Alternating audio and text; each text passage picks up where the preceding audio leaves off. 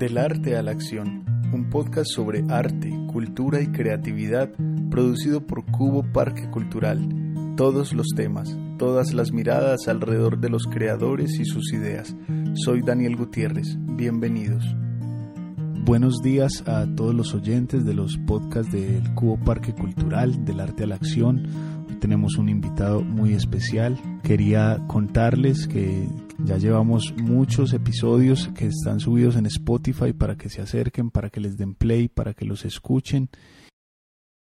Hoy tenemos un invitado bastante especial porque digamos que es nuestro primer músico clásico, intérprete, el doctor Andrés Gómez Bravo, pianista colombiano, director, coordinador del área de piano de la Universidad de AFIT. Andrés, bienvenido a este programa. ¿Cómo estás? Hola, ¿cómo están? Muchísimas gracias por la invitación y qué bueno que están abriendo este espacio tan importante para la ciudad. Qué bueno tener esta conversación sobre música clásica, sobre música contemporánea, sobre piano, sobre interpretación. Andrés, eres eh, intérprete. Es, eh, cuéntale un poco de pronto a la audiencia qué significa ser, ser intérprete. Bueno, intérprete, como es lo más básico de, de, de la palabra, es interpretar o dar sentido a lo que está en la partitura, ¿cierto? Eh, nosotros recibimos una información por parte del compositor que plasmó en la partitura por medio de un lenguaje que para nosotros pues es como un segundo idioma que es la música. Entonces en el pentagrama están ubicadas las notas en cierta altura y los compositores dan ciertas indicaciones de cómo quieren que esa música se interprete. Sin embargo, es, es, cuando uno está aprendiendo música es como aprender un, un, segundo idioma, como cuando uno está aprendiendo inglés, ¿cierto? Entonces uno tiene que aprender, en inglés tiene que aprender cómo se escribe, cómo suenan las palabras, que en inglés además es bastante complicado, eh, y tiene que entender cómo es el dialecto, ¿cierto? Entonces si uno está hablando inglés, eh, inglés en Estados Unidos, la como la, pronunciación y la, forma en que uno dice las cosas, como la, eh, la entonación es distinta a si uno está hablando inglés británico o si uno está hablando inglés australiano. Y de la misma manera, cuando uno está interpretando música, cuando uno está dándole sentido a esa música, uno tiene que saber cómo es esa, cómo es esa prosodia, cómo es esa inclinación. Eh, en la música de Mozart, pero también es distinto a la música de Schumann y es distinto a la música de Brahms y es distinta a la música de, de Ravel, por ejemplo. Pero para eso entonces nos tenemos que adentrar a estudiar la historia de, del piano, la historia de la música, los escritos de cómo se tocaba en esa época y mucha de esta información nos viene a nosotros por medio de los, de los grandes maestros y de los profesores que han recibido clases a su vez con profesores que aprendieron con profesores con, que, siempre hemos ido a la par como de, de, todo esto. Alguien en estos días oí a alguien que decía que todos tenemos en nuestros ancestros a un profesor que estudió con Franz Liszt, que estudió con Czerny, que estudió con Beethoven. Entonces todos, todos los pianistas en, tenemos dentro de nuestra genética a Beethoven, porque Franz Liszt le dio clases a una cantidad de gente que a su vez le dio clases a una cantidad de gente y toda esa, como toda esa tradición oral se ha ido eh, desarrollando a partir del, pues a, con el tiempo y todos pues recibimos esa información desde ahí. Bueno, eso, eso te iba a decir, eh, a, a, pesar de que la música es un, como un lenguaje, un conocimiento tan institucionalizado, lo que nos estás contando es, es ese traspaso de generación a generación a través de, pues, de, la narración oral, de las clases en este caso. Eh, y, y, digamos pues que cada intérprete de cada época también con sus, con sus cargas simbólicas, su territorio, eh, pues pondrá algo de sí mismo en la interpretación de, de la obra. ¿Qué significa además Andrés ser intérprete y ser colombiano? ¿Hay alguna digamos, un rasgo ahí en que, que, le dé un carácter a tu estilo diferente a ser un, un intérprete japonés, por poner algún ejemplo. Sí, hay, hay, hay, una cosa que es muy interesante y es que pues nosotros somos producto del, del medio. no, no creo tanto de la genética, aunque la genética pues también es un factor ahí, pero nosotros somos un, producto del, del lenguaje que, que, hablamos, somos producto de la música que escuchamos. Em, yo en, en, agosto, obviamente este agosto no, no, no se va a poder hacer, em, voy a un festival en Virginia donde nos reunimos muchos profesores de todo el mundo. Y hay profesores alemanes, hay un profesor costarricense, hay profesores de China, de Italia, de, como de, de, de todas partes. Y a mí siempre me ha parecido muy interesante cuando escucho a mis colegas alemanes tocando Schubert, por ejemplo, que es un compositor alemán. Hay, hay algo ahí, hay algo ahí que es, que es muy especial, que, que es casi que indescriptible, pero es como un entendimiento de, de del lenguaje, un entendimiento de, de la articulación, de, del espacio entre las notas que es muy especial. Hay una profesora, por ejemplo, que es polaca, que toca Chopin de una manera que casi que es imposible que nosotros toquemos. Y al mismo tiempo, pues yo cuando, cuando voy allá me gusta mucho tocar música de compositores colombianos y hay ciertas cosas que yo hago de, de, ritmicidad que tienen que ver con que pues, cuando uno estaba chiquito bailaba salsa y bailaba el merengue y escuchaba una música popular y uno escuchaba vallenatos y todo esto, que, que los profes allá me dicen, ah, la, la, percepción rítmica tuya, como la exactitud rítmica tuya es impresionante, pues, pero son cosas que, que no es que yo sea impresionante por, por esto o por lo otro, sino que los colombianos tenemos una ritmicidad que es distinta a la ritmicidad que tienen los alemanes. No que ellos no tengan una ritmicidad, la ritmicidad que tienen ellos es muy especial, pero aplicada a otro tipo de música. Ojalá yo la tuviera para tocar Brahms, por ejemplo. ¿cierto? Y esa es una de esas cosas de lo que hablaba ahorita del, del, del dialecto y del acento que uno tiene. Ellos tocan, cuando tocan música francesa, tocan música francesa con acento alemán, y los franceses cuando tocan música alemán, música alemana toca música alemana con acento francés.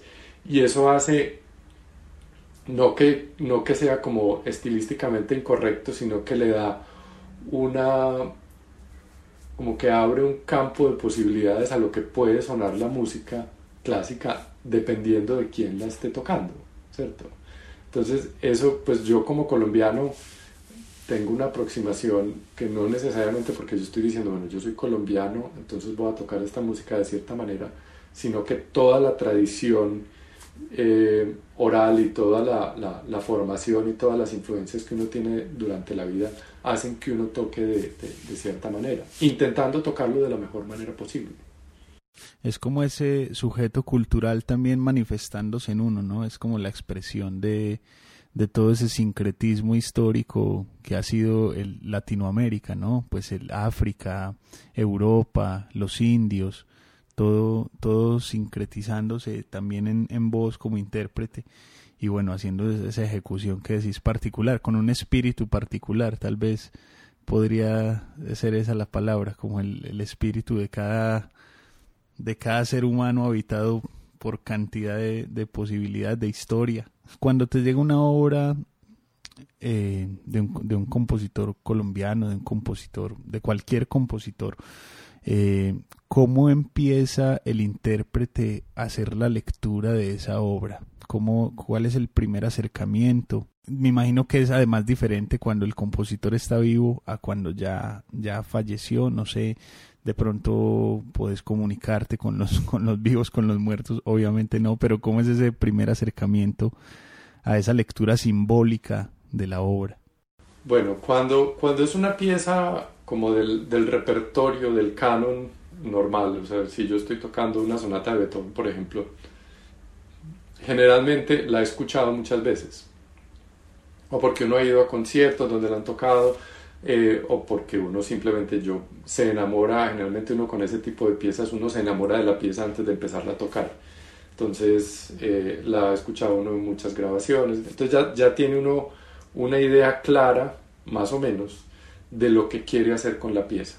Y esa es una cosa que, que, que yo le digo mucho a mis estudiantes, que escuchen mucha música para que tengan claridad para dónde van las frases, para, para cuáles son las articulaciones, este tipo de cosas que hacen que el estudio además sea mucho más efectivo, porque si uno sabe que, va, que quiere cierto tipo de sonoridad, cuando uno está creando los hábitos porque esto es, esto es como de crear coreografías cuando uno toca un instrumento. Cuando uno está creando esos hábitos, ya sabe uno cuál es el hábito que tiene que, que hacer. Si es una nota corta, entonces uno necesita cierto tipo de técnica, si la nota es legato, entonces necesita otro tipo de técnica.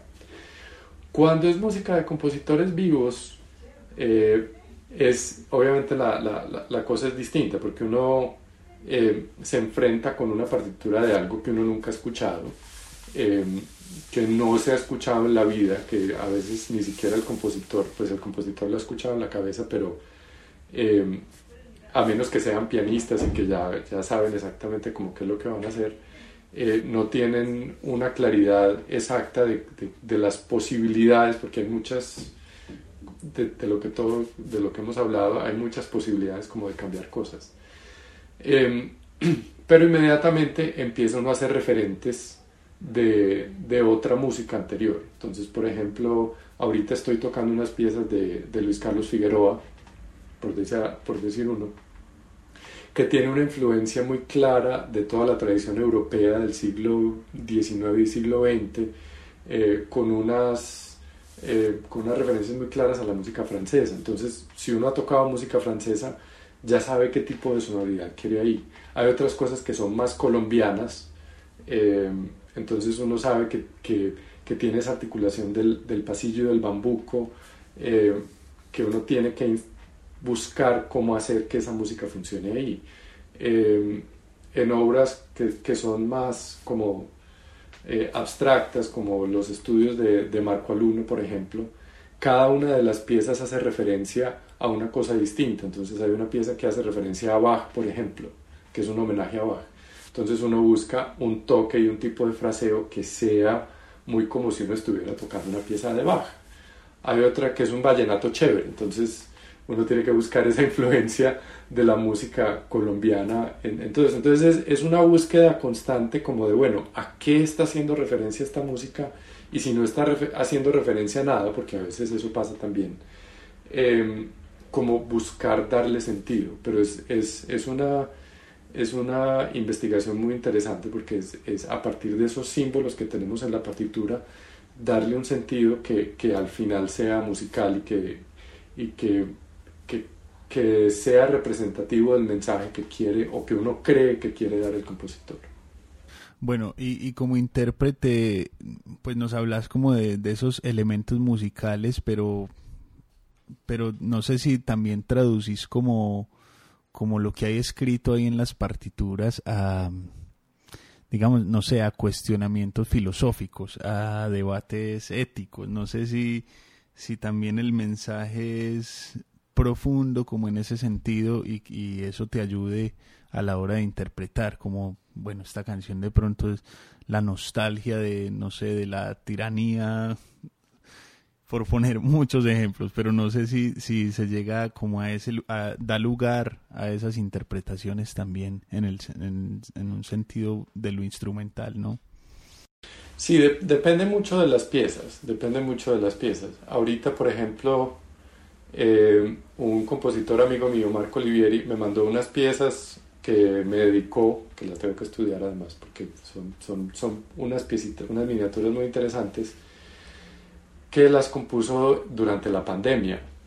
Entonces hace referencia como a ciertas cosas de la pandemia, incluso hay una que hace referencia al presidente Trump, eh, que tiene una, una, ritmicidad muy específica y que, que es un poquito como desorganizada eh, y, creo yo que la, todavía no la he estudiado bien como te dije, pero que esa, esa parte de, de, las referencias políticas y las referencias sociales también tienen que estar en la música. Em, pero depende mucho, porque es que hay música que es escrita en el vacío, hay música que, que no, tiene, que no tiene unos referentes filosóficos claros, sino que está haciendo referencia a la música en sí. Entonces, eh, a veces viene como ligada a, a emociones básicas, por decir algo, em, a felicidad o a tristeza o a melancolía o a, como a, este tipo de cosas que son, que son eh, ¿no? que están en todas partes y que, que no, no, son necesariamente representativas como de un tiempo en la historia, sino de, de, algo, em, de algo que la música expresa en sí, sobre todo cuando uno habla de compositores como por ejemplo Haydn y Mozart, que la música en sí tiene como, como que es un todo en sí misma, ¿cierto? Tiene ciertas referencias de pronto a música orquestal o a, como a otra instrumentación, pero que no tiene referentes claros. Sin embargo, hay otra música que sí por ejemplo, tocar Beethoven sin, sin, sin saber como lo, lo, lo, dura que fue la vida de él y sin tener como esa, esa, esa carga emocional que tiene Beethoven, o tocar eh, Chopin sin la, sin la melancolía que él tenía de, de Polonia. Hay, hay, cosas como que están en, como que ponen un velo encima de la música que uno por eso es tan importante conocer los compositores, ¿no? que, que, que, uno sabe que uno tiene que interpretar ciertas cosas bajo esa, como bajo esa luz especial de, de, lo que era el compositor. Sin irse, yo no soy muy dado como a, a irme como a, bueno, pensemos como en, en, si Beethoven estaba viendo a través de la ventana a un gorrión que, pues tampoco, ¿cierto? Porque pero la, la, la, Sinfonía Pastoral, por ejemplo, que, que, que, es una de las primeras músicas programáticas, o sea, música que, que hacía referencia a un paisaje o referencia a algo extramusical, si uno escucha esa sinfonía con la mentalidad de que era un día donde Beethoven estaba como experimentando el, el, el campo, que era la naturaleza, que era algo que le interesaba tanto, pues está perdiendo la mitad del, de, de, la, de la pintura, ¿no?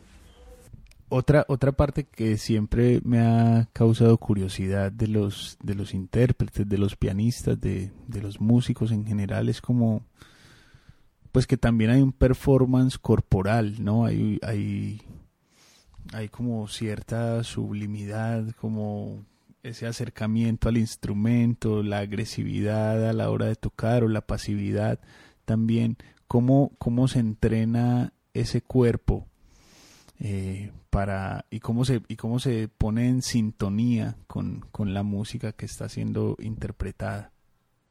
Bueno, es un tema que es muy interesante porque hay, hay una cuestión que es la, la aproximación técnica al instrumento, ¿cierto? Entonces nosotros, como, como te dije ahorita, es, es una coreografía que uno entrena y uno necesita ciertos gestos físicos para lograr producir determinado tipo de sonido en el instrumento sea el violín, sea el clarinete, sea lo que sea, ¿cierto? Em, pero también hay una cuestión que, que, es la coreografía, como dices tú, que es lo que el público ve.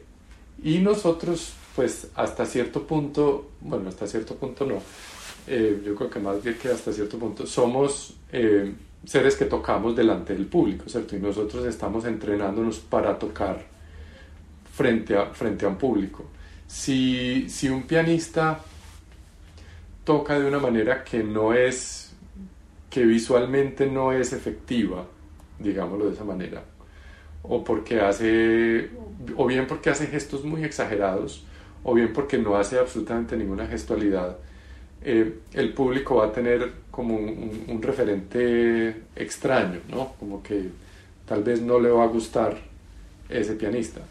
Eh, entonces hay ciertas cosas que uno hace a veces para dar la sensación de determinado tipo de sonido. Si yo, por, decirte algo, si yo toco, si yo toco la tecla, yo me quedo sobre el teclado, eso da una imagen sonora incluso distinta a si yo toco e inmediatamente me despego del teclado. ¿Sí? Em, hay gente que yo no sé por qué lo hacen, que a veces hace incluso hasta vibratos en el teclado, creo que para, para quitar un poquitico de tensión en la mano, pero, pero eso puede dar una sensación a la gente como de que para guiar esa nota, ¿no? Em,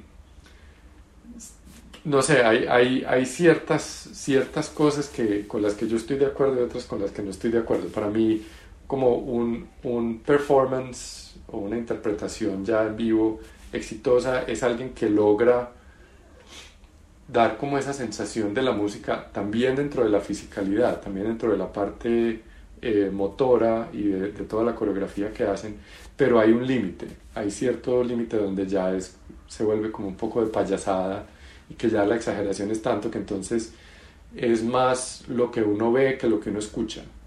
Y para mí lo que uno escucha es fundamental, o sea que siempre tiene que estar ligada esa gestualidad a la producción del sonido, al, sonido que uno de verdad, que si uno escucha la grabación, toda la música esté ahí. Cuando recibís la obra de, de un compositor, digámoslo, de este trabajo que, que hiciste, de, de, tendencias e influencias, que ahorita más adelante vamos a escuchar algunas piezas en el podcast, eh, cuando recibís estos, estos trabajos, estas partituras, hay cierto margen eh, de libertad en las partituras que obviamente es ahí donde, donde juega el intérprete, ¿cierto? Por lo que he entendido en esta, en esta conversación hay unos márgenes de cierta libertad. Eh, cuando estamos hablando de estos compositores vivos, eh, vos te pones en conversación con ellos, como decirles, como mira, esta es la interpretación que voy a hacer de tu obra y recibís un feedback de parte de ellos, como bueno, me parece que por acá no es o por acá sí es. ¿Cómo es esa negociación con el, con el compositor vivo? Sí, pues lo ideal es eso, lo ideal es como uno preparar las piezas y, yo generalmente, si hablas con los compositores con que, con que he trabajado, sobre todo los que son muy cercanos, yo los molesto mucho, yo les digo aquí, seguro que aquí hicieron fa sostenido, seguro que, porque hay, hay veces, a veces hay problemas en las, en las ediciones, porque el copista hizo esto, porque simplemente se les fue un error.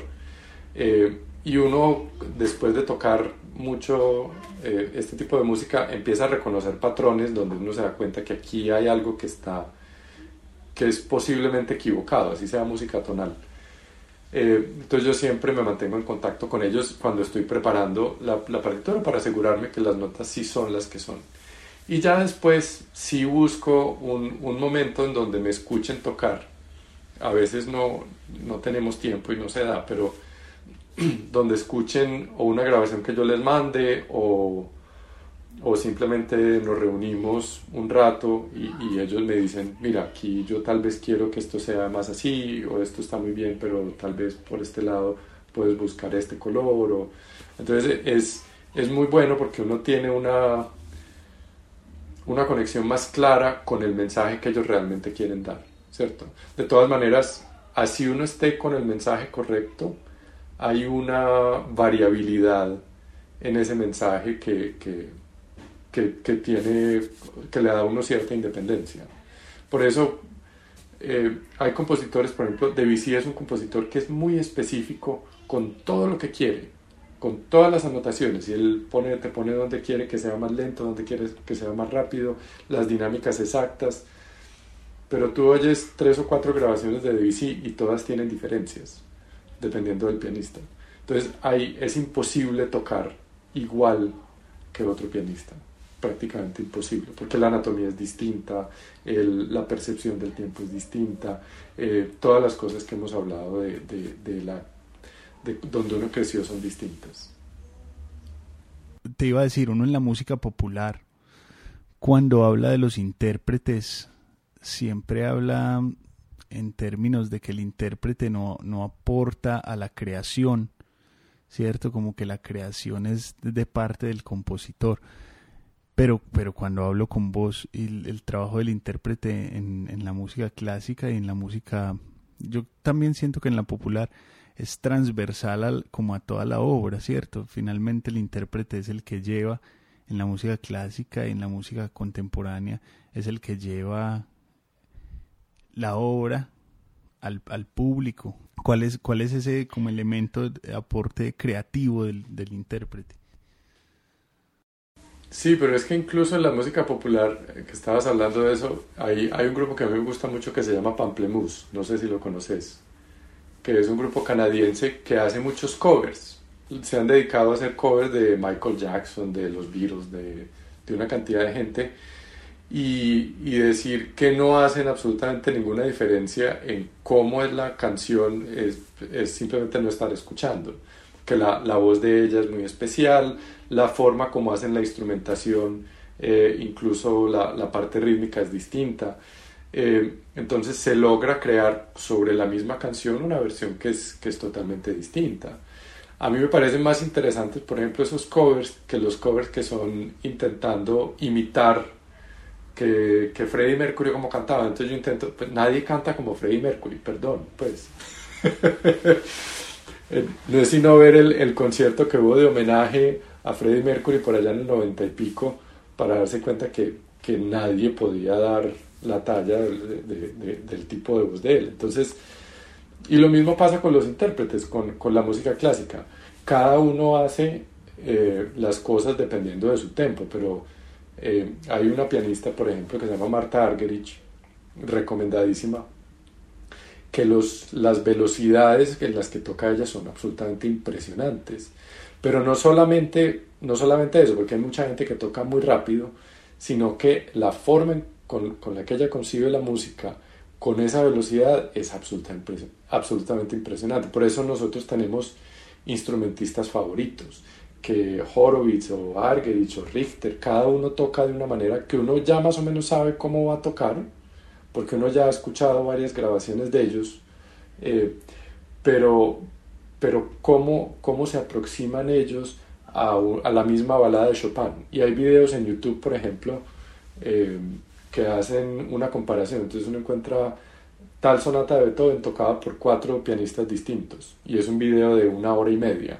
Entonces uno escucha y bueno, cómo hizo Kovacevic y cómo hizo Peraya y cómo hizo Schiff y cómo hizo tal, que son, son pianistas, así sean incluso de la misma generación, que hacen cosas distintas y por eso la música clásica es tan interesante. Bueno, la música en general y los intérpretes, eh, lo que tú decías, que los intérpretes damos esa, como esa variación entre una versión y otra porque cada uno tiene su, como su bagaje y sus posibilidades, ¿no? Dentro, dentro de este mundo de los, de los intérpretes, a vos que te ha tocado convivir con tantos y compartir con tantos, ¿qué tan importante o qué, digamos como en, en, en un escalafón de posibilidades, qué tan importante es el virtuosismo? Es como, como como que destaca más el intérprete virtuoso, veloz, que es capaz de, de, enfrentarse a una pieza y hacerla, tocarla, como vos decís ahorita, de la otra pianista con velocidades increíbles, o, o para vos es más, digamos, más rico, más exquisito encontrar intérpretes que realmente que realmente tienen como una aproximación sensible a la obra, no sé cómo es esto en el, en el mundo de los intérpretes clásicos y contemporáneos. Sí, estoy pensando en una cosa de esas como, eh, no sé si has visto un auction, se llama en inglés, una, ¿cómo es que se llama eso en español? Eh, ¿Cómo se llama? Auction. Cuando uno vende una cosa eh, y el, es el que dé más, más precio. Una subasta, perdón, sí, a veces, aquí en mi casa hablamos en inglés todo el tiempo porque mi, esposa es canadiense y a, veces se me olvida en español y en inglés. Em, en una subasta la gente habla muy rápido, ¿cierto? ¿Has visto veces que... Un virtuoso puede ser, puede ser eso, alguien que habla muy rápido, pero, pero al final a uno no le interesa alguien que hable muy rápido, sino alguien que diga algo interesante. Entonces, el, el, que uno pueda, el que uno pueda tener las herramientas técnicas para enfrentarse a cualquier tipo de pieza y tocarlo a cualquier tempo es muy importante. Y eso es mucha parte de lo que estudiamos cuando, cuando estamos en formación y todavía, que hacemos estudios, ejercicios, escalas, este tipo de cosas, para poder hacer la música al tempo que, que, necesita hacer, ¿cierto? Sea rápido, despacio. Pero detrás de eso tiene que haber un mensaje, detrás de eso tiene que haber una claridad de, del tipo de sonido, del tipo de fraseo, de, de, los colores que uno quiere crear, porque si no es simplemente eh, ponga en un, en un computador las notas y el computador las puede tocar tan rápido como uno quiera, ¿cierto? Ahí ya no habría, no hay interpretación, ahí no hay vida. Uno puede, hay gente que lo hace, pues que en el computador logra tener ciertos espaciamientos y ciertas cosas para que suene más o menos humano, pero la humanidad por lo menos por ahora, y esperamos que se mantenga así por un buen tiempo, la, la humanidad de la música todavía es irreemplazable. Claro, claro. A propósito de eso, eh, quiero que, que, los oyentes escuchen este trabajo que está además en, en, Spotify. Se llama Tendencias e Influencias del intérprete aquí con nosotros, Andrés Gómez Bravo. Vamos a escuchar tres piezas de este trabajo. La primera de Isabel Gómez, de la compositora Isabel Gómez, que se llama Días Grises y Azules. Cuando, cuando leo la descripción de Días Grises y Azules, Andrés empieza em, a describir la compositora ritmos aleatorios, desplazamiento de acentos, valores agregados, barra de compás determinada por frases, modulaciones métricas, heterometría y polimetría. Y, yo ahorita leía eso y yo, pucha, eso es un asunto muy matemático, como suena muy científico. Eh, pero después escucho después escucho la obra y, y, me generó fue como una sensación diferente, muy humana. Esa, esa, esa discusión siempre presente de la música y la matemática. Eh, quiero que escuchemos la pieza. Eh, te conté esa sensación que me dejó a mí de leer la descripción y de, luego escucharla. Y que nos contés después como cuál es, es tu mirada sobre, sobre, sobre esa pieza.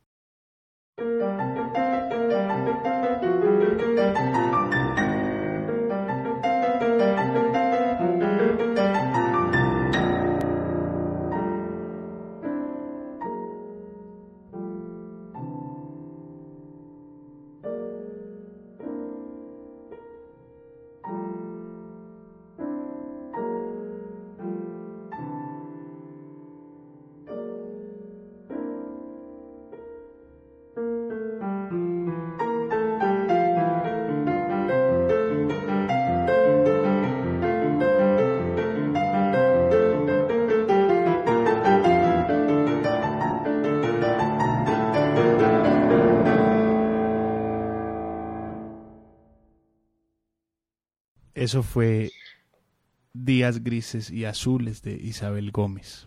Bueno, a ver, la, la, pieza hace parte de un set de piezas, ¿cierto? Em, y la, la historia de, de, por qué la grabé es porque yo estaba buscando, pues esto hace parte de un proyecto de investigación, un proyecto de investigación en la Universidad de AFIT que estaba haciendo, que todo el CD es de compositores que han estado ligados a la universidad de alguna manera o bien estudiantes eh, egresados o profesores que están ahí. Eh, y es algo en lo que vengo trabajando hace, hace un buen tiempo. Y quería una pieza de, de, de, algún, de alguien que estuviera estudiando y esta chica yo la veía todos los días cuando yo estaba estudiando y cuando estaba dando clases la veía muy juiciosa estudiando, porque ella también toca piano y toca bastante bien. Em, entonces le, le, pregunté simplemente si tenía algo como que, que, quisiera que de pronto incluyera en el CD me pasó esta pieza, esta serie de piezas que son miniaturas.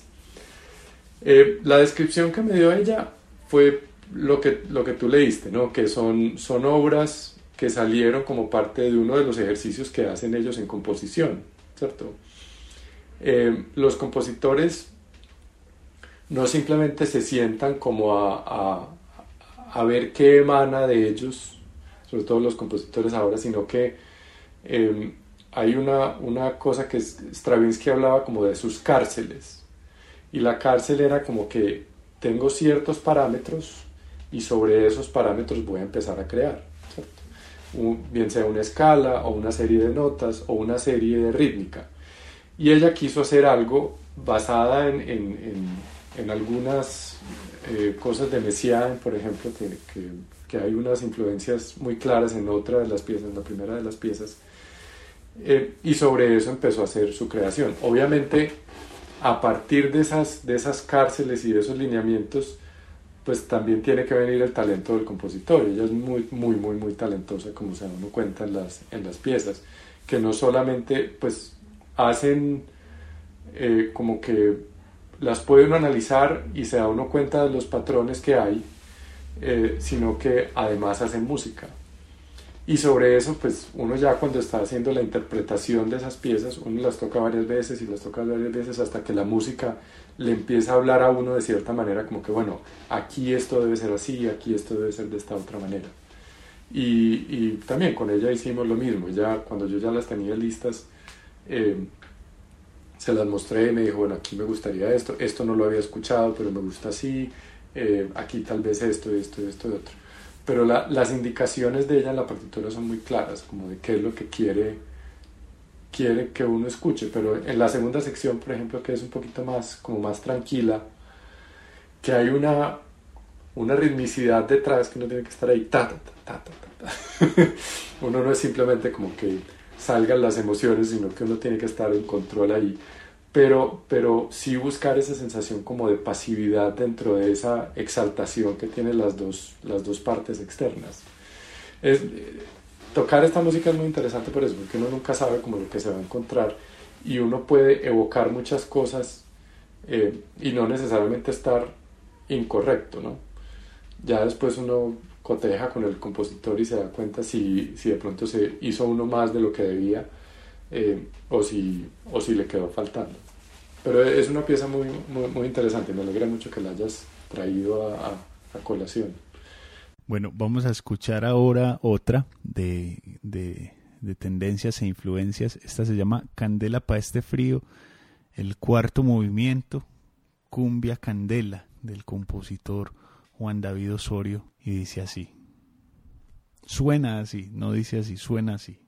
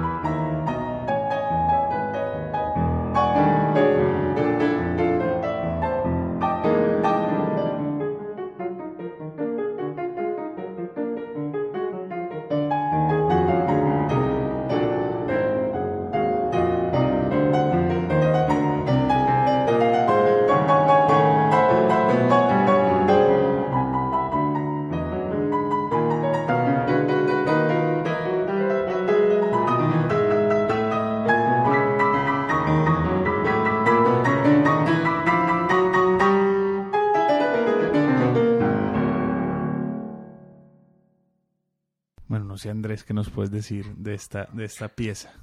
Bueno, esa, esa pieza hace parte de, de una suite que se llama Candela para este frío, ¿no?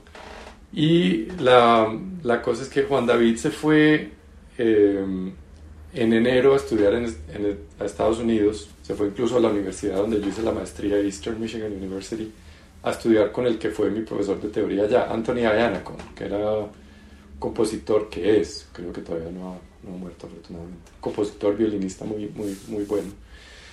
Y la cosa es que él cometió el error, entre comillas, de irse en enero, porque uno a Michigan, que queda casi en el borde con Canadá, en enero es lo más frío del mundo.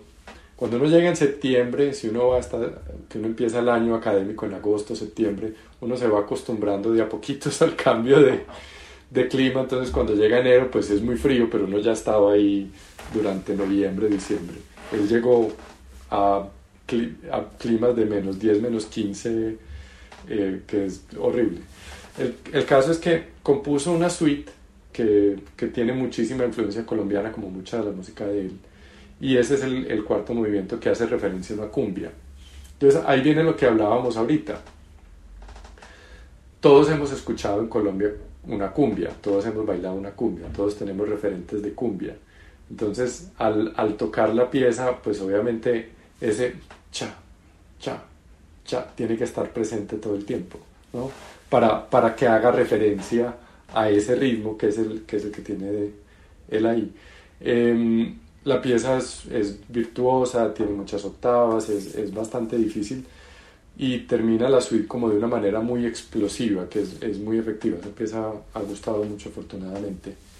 Eh, y las otras piezas los invito a, a que las escuchen. Hace referencia a, a otras cosas. hay una que es simplemente como, como una sonoridad, que es la primera, que es como una acumulación de sonoridades que, es, que se llama meditativo y es una especie de meditación. El tercer movimiento, que también es lento, eh, que se llama Angelitos, hace referencia a los angelitos, que son unos cantos que hacen en el astrato, creo yo.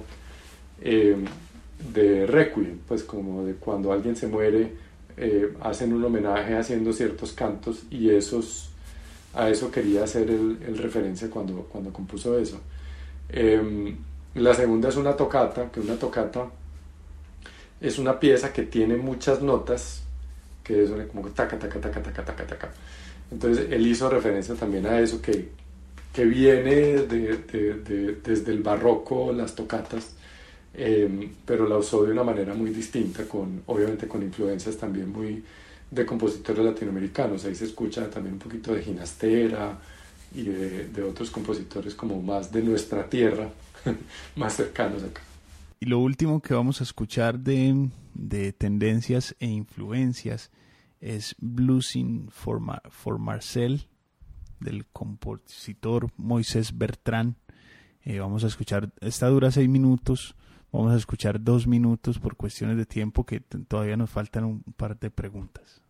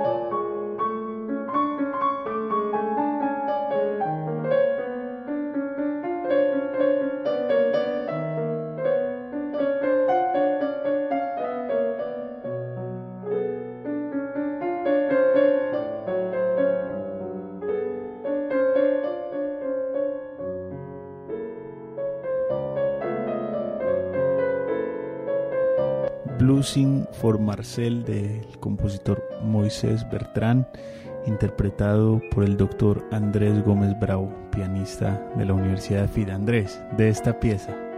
Bueno, eh, cuando estaba haciendo el proyecto, eh, le, le, escribí a Moisés, porque él, fue, él llegó aquí a Medellín como en el 99, en el 2000, y estuvo en EAFID un buen tiempo. Fue profesor mío de, de del ensamble de música nueva y fue jefe del departamento por un, por un tiempo también antes de, de, irse para Bogotá. él, él es muy un excelente pianista. Eh, vino de, venía de Estados Unidos, pero él, originariamente es de, de, Cataluña, de España. Eh, y tiene muchísimas influencias de la música catalana. La música catalana es una música que es muy nostálgica en general, muy melancólica. Y uno de los compositores tal vez más importantes, por nombrar uno solamente, se llama Federico Monpou, que lo, Monpou, que lo pueden buscar por, por YouTube, lo pueden buscar por Spotify, que es música muy, muy, muy bonita. Y, y, mucha música de él tiene como esa, esa especie de melancolía que se escucha en ese bluesing. Eh, esta es una pieza que le compuso a un pianista que se llama Marcel Worms, que estaba haciendo una serie de conciertos con música de compositores contemporáneos como que estuvieran ligados al jazz y Moisés le escribió que, que, él quería componer una pieza con él, se encontraron por allá en un café en Holanda y, y le compuso la pieza y él la, la, tocó y creo que la grabó también. Eh, y es una, entonces tiene como doble nostalgia, porque el, blues obviamente es música que es muy nostálgica, blue en, en, en Estados Unidos, en, en inglés se, se, liga como a tristeza. Eh, y, y, también como la melancolía de la música de Monpou hay una sección mucho más adelante que hace referencia al cantejondo, que son estos trinos ¡ah! que como cantan los, los, eh, los cantantes pues, de, de, flamenco y toda esta, toda esta gente, que, que, es una tradición muy bonita de España. Eh, y todo eso está ahí metido en esta, en esta piecita. Eh, que, que, que, a pesar de ser atonal, o sea, que no, no tiene melodías como en, en, Do mayor, por decir algo, o en, Do menor, eh, sí, sí, se nota que son muy expresivas, que tienen mucho que ver con el canto, que tienen mucho que ver con, con la voz humana y, y, por eso de cierta manera, a pesar de que son, los intervalos son muy raros, tiene una forma como de, conectar a la humanidad de, de, nosotros cuando lo estamos escuchando. Bueno, yo, yo cuando escuchaba pues tendencias, influencias, eh, también, también venía pensando o haciendo esta reflexión sobre, no sé si, si lo encasillado que está el público a la hora de escuchar música clásica o música contemporánea, de siempre, de siempre buscar los, los, digamos, los representantes que ha puesto como la, la industria tal vez de, la música clásica también, bueno, uno escucha Beethoven, uno escucha Mozart, uno escucha Bach, pero uno pocas veces tiene la oportunidad de llegar a la obra de Isabel Gómez, a la obra de Juan David Osorio, a la obra de María Clara Salinas, a la, a la obra de Aluno Marco. Eh, y esa parte, digamos que también me, me, encantó este trabajo, pues porque además de ser un trabajo investigativo tuyo, pues también es como un trabajo de gestión, de gestión cultural y de tratar de, digamos, llevar esta música al público que difícilmente, pues podrá tener acceso acceso a esos compositores y acceso a estas piezas que finalmente pues quedan inmortalizadas ahí en, en Spotify. ¿Cómo es ese trabajo tuyo también de, de gestor, de, de, fundador de la Fundación de Música de Cámara de Medellín? ¿Qué tan importante es, es ese, ese trabajo en una ciudad eh, como, como Medellín, que es muy bailarina? que de pronto no se acerca tanto a, a, esto, a los espacios donde se, donde se tocan estas músicas que hay en tendencias e influencias? Pues a ver, primero la, la parte de música contemporánea. Eh, hay muchísima música, hay muchísimos compositores en, en, todo el mundo escribiendo música de todos los gustos. en, este, en este CD en específico, en este álbum, seguramente si alguien lo escucha completo va a haber unas piezas que dice, ah, qué pieza tan bacana y otras que dice, e-, esa no, no me gusta. Y, y, dependiendo de la persona las piezas van a ser distintas. Em, cuando yo estaba como empezando a hacer la gestión de esto, yo hice un tour por, por Estados Unidos, lo toqué en cuatro universidades distintas y siempre le preguntaba a la gente qué, qué pieza te gustó. Y las respuestas, había unas que siempre gustaban, pero, pero a veces me decían, no, me gustó tal, o me gustó esta otra, o me gustó esta otra. Pero se enamoraban de, de, de distintas cosas, porque uno, uno con la música, que es una de las bellezas de la música, uno se relaciona de una manera distinta dependiendo de lo, de lo que uno es, ¿cierto? Eh, y la invitación es a eso, que escuchen muchísima música, después escojan cuál les gusta y cuál no, es como con la comida. Yo tengo un hijo de, de 8 años y entonces él me dice, no, pero es que esa comida no me gusta, yo, pero no la has probado. Pero es que no es mi comida favorita, yo, pero es que, ¿cómo sabes tú que no es tu comida favorita si no la has probado? uno no sabe todavía lo que le va a gustar si uno no lo ha probado. Y lo mismo con la música, cuando uno, con la, con la comida cuando uno sale. Y uno dice, no, la música, es que esa música, esa, esa comida hindú no me gusta, pero si no la has probado, ¿cómo vas a saber? Y se encuentra uno con unas delicias dentro de, del mundo que uno no conoce que, que, que, que vale la pena explorar. Ahora, con respecto a la Fundación de Música de Cámara, eh, estamos un poquito parados, pues obviamente ahorita por la pandemia, pero también porque eh, tuvimos algunas, algunos cambios como en, el último año. La idea de la, de la fundación era que en el, a partir de mi llegada me di cuenta que yo, yo estuve en Estados Unidos como cuatro años y volví en el 2007 a, a trabajar en EDAFIT y me di cuenta que había muy poquitos espacios para tocar. O sea, el, el, auditorio de AFI tiene como, se mantiene lleno, entonces uno puede tocar solamente ciertas veces al año y los distintos auditorios de Medellín tienen como ciertas limitaciones con respecto a quienes invitan y como en todas partes, pues mucha gente, muchas veces en los auditorios se da prelación a los artistas que vienen de afuera, ¿cierto? Que es muy importante. O sea, lo que, la actividad que hace el Metropolitano, por ejemplo, con, con su temporada que, que, trae artistas de primera línea, trae Misha Maisky, ha traído Yuya Wanat, es importantísimo para una ciudad. Pero entonces los músicos que, muchos de nosotros que fuimos, nos preparamos y volvimos a la ciudad, o mucha gente que ha estado aquí estudiando bien y con, con, con mucha conciencia, eh, y con buenos profesores y con buenos resultados, pues no, no, teníamos un espacio donde tocar, simplemente. Entonces fue como, como dar respuesta a eso. Ahora, obviamente eh, con, con, limitas, con muchísimas limitaciones, porque pues el apoyo eh, obviamente siempre es difícil de conseguir y, y, y los auditores pues siempre tienen sus problemas y sus limitaciones y todo esto pero sí se logró hacer, sí se ha logrado hacer, yo ya ni sé cuántos conciertos, eh, con un público limitado también, pero por lo menos brindarles un espacio o brindarnos un espacio, porque yo también pues obviamente toqué muchos de esos conciertos, he tocado muchos de esos conciertos, para poder mostrar lo que nosotros hacemos al, al público de la ciudad.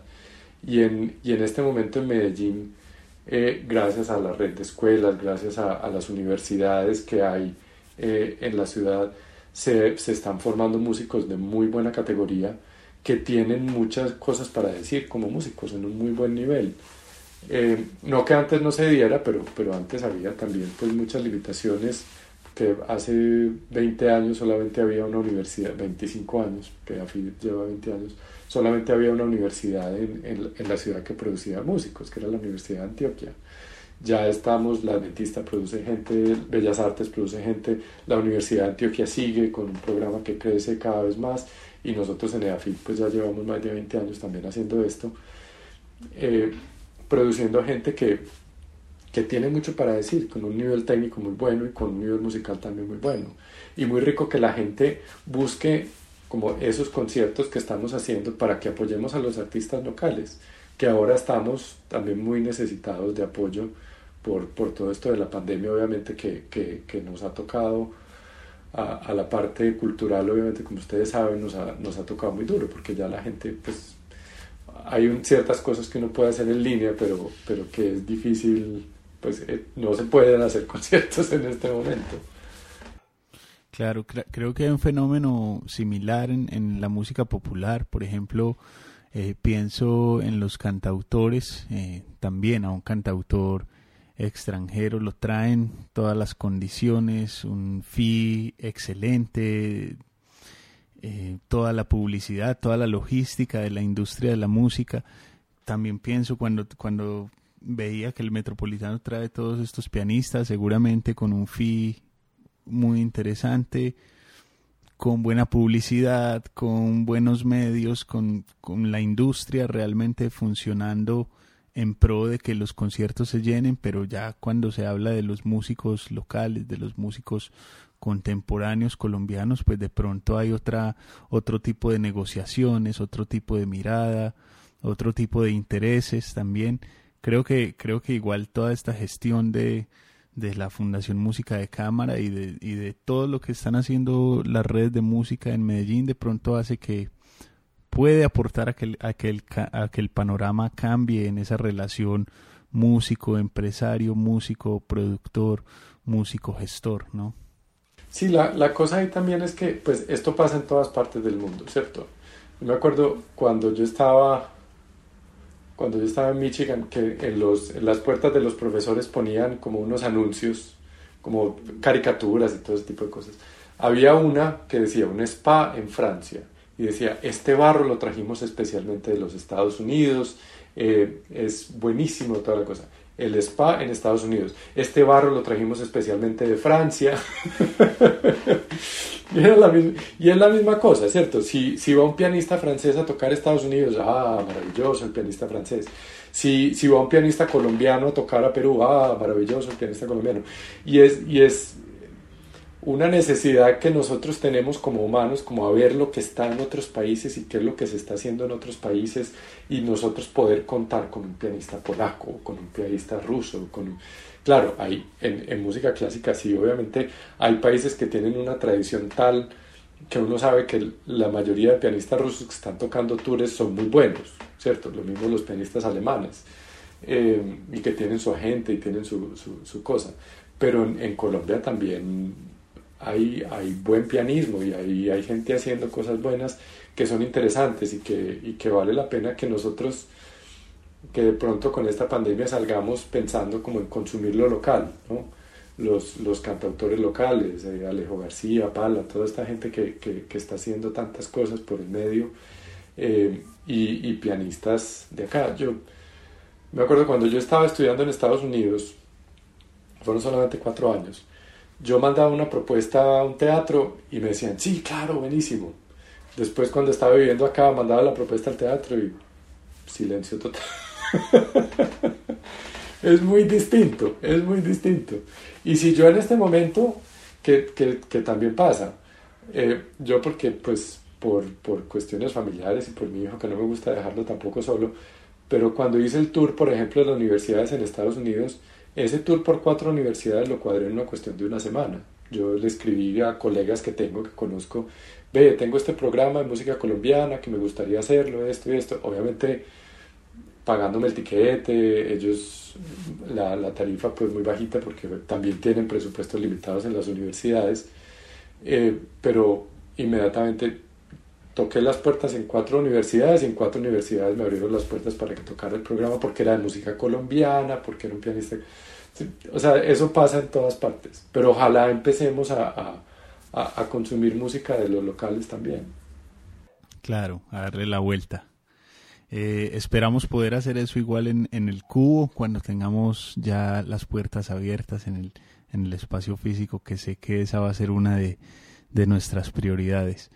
Andrés, muchísimas gracias por la conversación, por acompañarnos en este podcast, por compartir tu experiencia, tu, tu mirada sobre la música. Eh, creo que creo que la audiencia va a estar muy contenta con este podcast. Muchas gracias. No, muchísimas gracias a ustedes y, y, felicitaciones pues a, a, ustedes y a Adelaida especialmente que pues Adelaida fue estudiante mía y la conozco muy bien y me tocó como ver todo este toda la gestión que hizo ella para lograr esto, que, que es absolutamente maravilloso e importante para, para, para, la ciudad pues, y para, para todo el medio de nosotros. Muchísimas felicitaciones y ojalá les deseo la mejor de las suertes en lo que se viene. Bueno, y a toda la audiencia del Cubo Parque Cultural los invito a escuchar Tendencias e Influencias, un álbum del doctor Andrés Gómez Bravo, pianista, está en Spotify, no sé si está en, está en Apple Music también o en iTunes.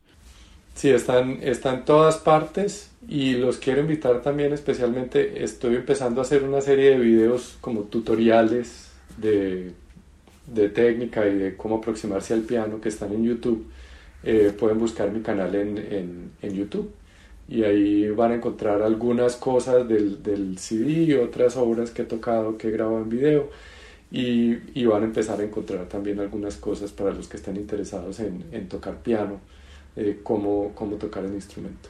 Bueno, perfecto. Quedan ahí dos, esas dos invitaciones, tendencias e influencias en todas las plataformas de distribución de música digital y también el canal de, de YouTube para que tengan esa aproximación al, al, al instrumento, al piano. Muchas gracias a todos. Los invitamos igual a escuchar nuestros otros episodios de los, de los podcasts que están bien interesantes. Y seguimos, seguimos esperando que pase todo esto del virus. Mucha salud para todos. Eh, nos cuidamos desde casa, escuchamos desde casa. Que estén muy bien. Feliz día para todos.